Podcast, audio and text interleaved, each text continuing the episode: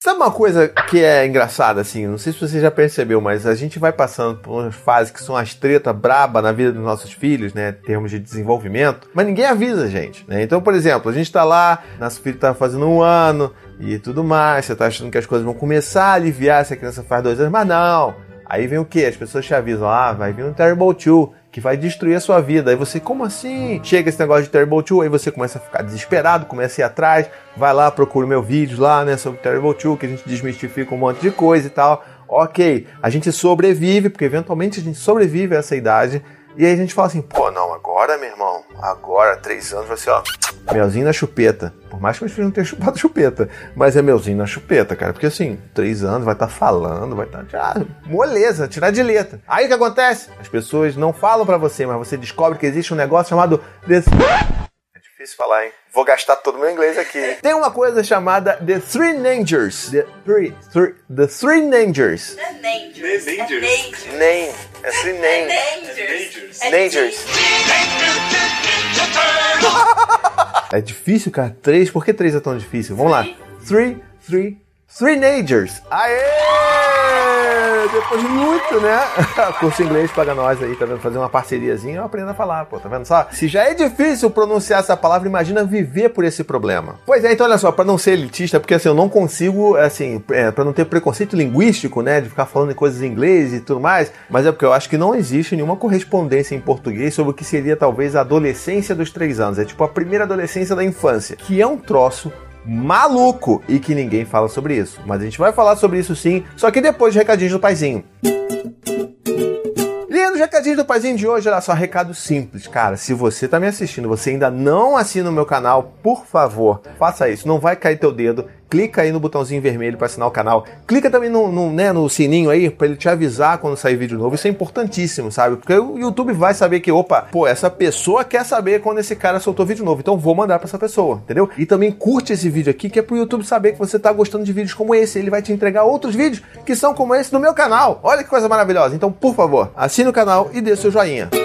Então vamos lá. Essa adolescência dos três anos, como é que isso funciona? É muito engraçado porque, assim, há poucos dias atrás, um ouvinte lá do Tricô de Paz, do meu podcast, né? Podcast lindo, maravilhoso, que já deveria estar ouvindo aquilo. Mas muito bem, esse ouvinte estava me mandou um áudio assim, cara, pelo amor de Deus, meu filho, o que está acontecendo? Tem alguma coisa que acontece com os três anos? Porque assim, ele grita e ele, ele tá retrucando tudo que eu falo e, tipo, ele começa a ficar bravo e tá, tipo, tá difícil pra caramba. E aí eu falei assim, meu amigo, pequeno gafanhoto, é puxado, eu sei. Eu já passei por isso com o Dante, a gente, né? Eu e a Anne já passamos por isso. Foi tenso o babado é forte. E aí agora a gente tá começando a viver isso com o Gael, tá? Tipo assim, tá começando de fato. Daqui a pouco a gente vai estar tá fazendo um vlog também com a Anne, falando sobre isso, porque ela também tem as coisas dela para falar. E, cara, é importante que a gente conheça que existe essa fase dos três anos, que a criança ela vai dar uma, um duplo carpado twist aí, não sei o que lá, entendeu? Porque que acontece? Ela tá numa fase que ela já tá conseguindo falar bastante, ela já consegue verbalizar muita coisa, e ela tá começando a se questionar de um monte de outras coisas e querer impor a sua própria vontade vontade, sua própria personalidade nas coisas né, da vida, da situação da dinâmica da casa. É muito cansativo. Porque a gente que está tentando criar os nossos filhos com empatia, com a disciplina positiva e tudo mais, requer o quê? Muito mais diálogo, muito mais convencimento do que o normal que era antes ali, né? Tipo, quando você só gritava, ameaçava e botava de castigo, ou dava uma palmada. Então eu sei que é extremamente cansativo, tá? Mas saber que existe essa fase, que essa é uma fase realmente bem desafiadora, ajuda a gente a ter um pouco mais de controle das coisas, sabe? E assim, é uma fase que a criança vai gritar pra caramba, ela vai se descontrolar pra caramba, e não é um descontrole tipo Terrible 2, sabe? Os terríveis dois anos. Não é, é diferente. A gente percebe que começa a existir ali um certo raciocínio, a coisa não é tão, sabe, gutural, instintiva como é nos dois anos. Então, é uma coisa que é mais pensada, mas não no sentido de que as crianças são maléficas e querem manipular a gente, sabe? Mas assim, ela começa a ter um pouco mais de consciência do próprio corpo e sabe do que, que ela quer e ela vai lutar pelo que ela quer. E assim, é muito cansativo, tá bom? E aí, como é que a gente pode sobreviver a essa fase? Muito, muito difícil sobreviver. Mas a gente sobrevive porque a gente já sobreviveu Dante, agora a gente tá passando de novo pelo Gael e daqui a pouco vai vir a Maia, a gente vai ter que sobreviver de novo para essa fase. Como é que a gente fez? A gente tenta o máximo possível conversar tá? Então, assim, parece idiota, eu sei, mas não é, sabe? Assim, vamos tentar entender que ele tá passando por aquela fase que ele quer, é, ele quer se sentir importante dentro da família, ele quer se sentir pertencente ali. Então, como é que a gente faz? A gente começa a dar pequenas responsabilidades também para ele, sabe? Então, tipo, na época que o Dante ia fazer três anos, era quando o Gael tinha, era bebezinho ainda. Então a gente começou a dar tipo, olha, você agora vai cuidar da ração dos cachorros, você agora vai fazer isso. Então pequenas tarefas fazem com que eles se sintam muito autônomos, porque eles estão muito procurando isso, assim, conscientemente. Então é bom a gente poder usar essas coisas ao nosso favor também. Ontem mesmo eu estava conversando com a Anne sobre essa dificuldade com o Gael que ele já apresenta, e aí, tipo, a gente estava assim, cara, a gente tem que começar a ajudar o Gael a fazer essa transição de um bebezuco, que ele ainda pensa que ele é, mas ele não quer mais ser aquele bebezuco de dois anos, mas ele também não sabe lidar com as dificuldades de ter três anos. A gente tem que começar a mostrar para ele que ele já é capaz de fazer um monte de outras coisas e que ele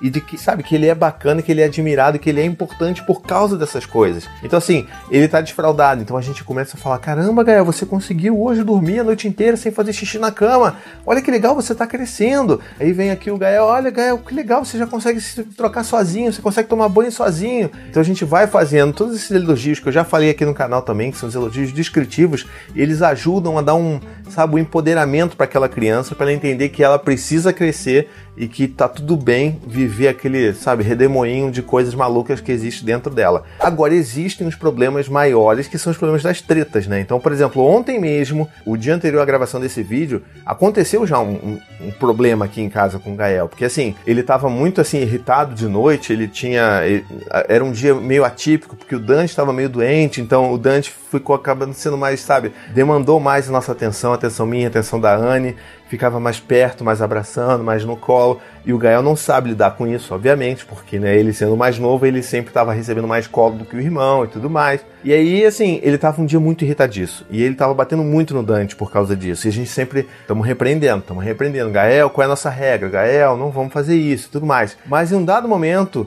o Gael surtou assim de noite. Ele começou a bater no irmão, bater, bater, bater. O Gael, para com isso, não sei o que, não pode fazer isso. E aí ele começou a subir a escada com uma fúria e batendo o pé, essa pá, pá, pá. Tipo adolescente, não é verdade? Então, tipo, você começou a subir a escada, pá, pá, pá. E é isso assim. Aí já é outra parada que a gente não curte aqui em casa, que é ficar fazendo essas coisas, né? Não tem que ficar batendo em porta, não tem que ficar chutando coisa, nem destruindo as coisas. A gente tá numa casa, a gente tem que cuidar da casa que a gente vive. Então, ele tava no meio da escada, eu falei, filho, Gael, parou. Ele tava meio, sabe, ele virou pra mim assim, tava meio, sabe, com muita raiva e chorando e com ódio, sabe?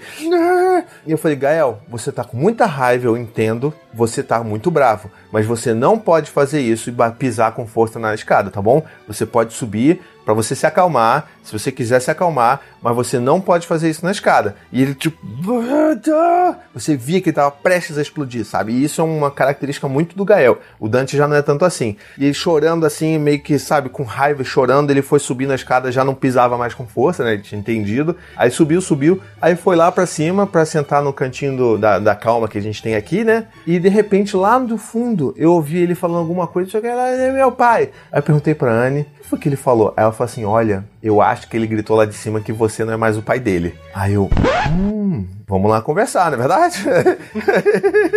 vamos lá conversar. E aí eu subi, né? Tipo assim, eu tava. Assim, eu sei muito bem que essas coisas que as crianças fazem, elas fazem de raiva e eu já tenho assim, tava num dia bom, vamos botar isso, tá? Um dia que eu tava tranquilo, que eu não tava virado de fazer, de gravar nada, eu tava bem naquele dia, tava tranquilo, tive um dia tranquilo no trabalho, então eu estava bem da cabeça. Então consegui subir e entender que aquilo não era sobre mim, tá? Que, tipo, não era uma afronta a mim, era é uma maneira dele. Ele tava ali tentando verbalizar, botar para fora uma raiva muito grande por eu ter impedido ele de, né, ter repreendido ele de ter batido tanto no irmão. Eu consegui entender, eu consegui tirar isso, tipo, não levar isso pro lado pessoal. Então eu cheguei nele, Gael, o que, que você falou? E aí, tipo, na mesma hora, é, sabe, ele percebeu o que ele tinha falado e, não, e, ele não falou. Ele falou assim: É, você é meu amigo. E aí começou a passar a mão no meu ombro assim: Você é meu amigo. Mas eu falei assim: Não, mas você não falou isso. Você falou alguma coisa, meu pai. Aí ele: é, Eu falei que você é meu pai. E aí ficava, né, tentando me abraçar e me amenizar. Calma, Gael vamos conversar. Peraí, o que, que você falou? Aí, não, não sei o que, que você é meu amigo.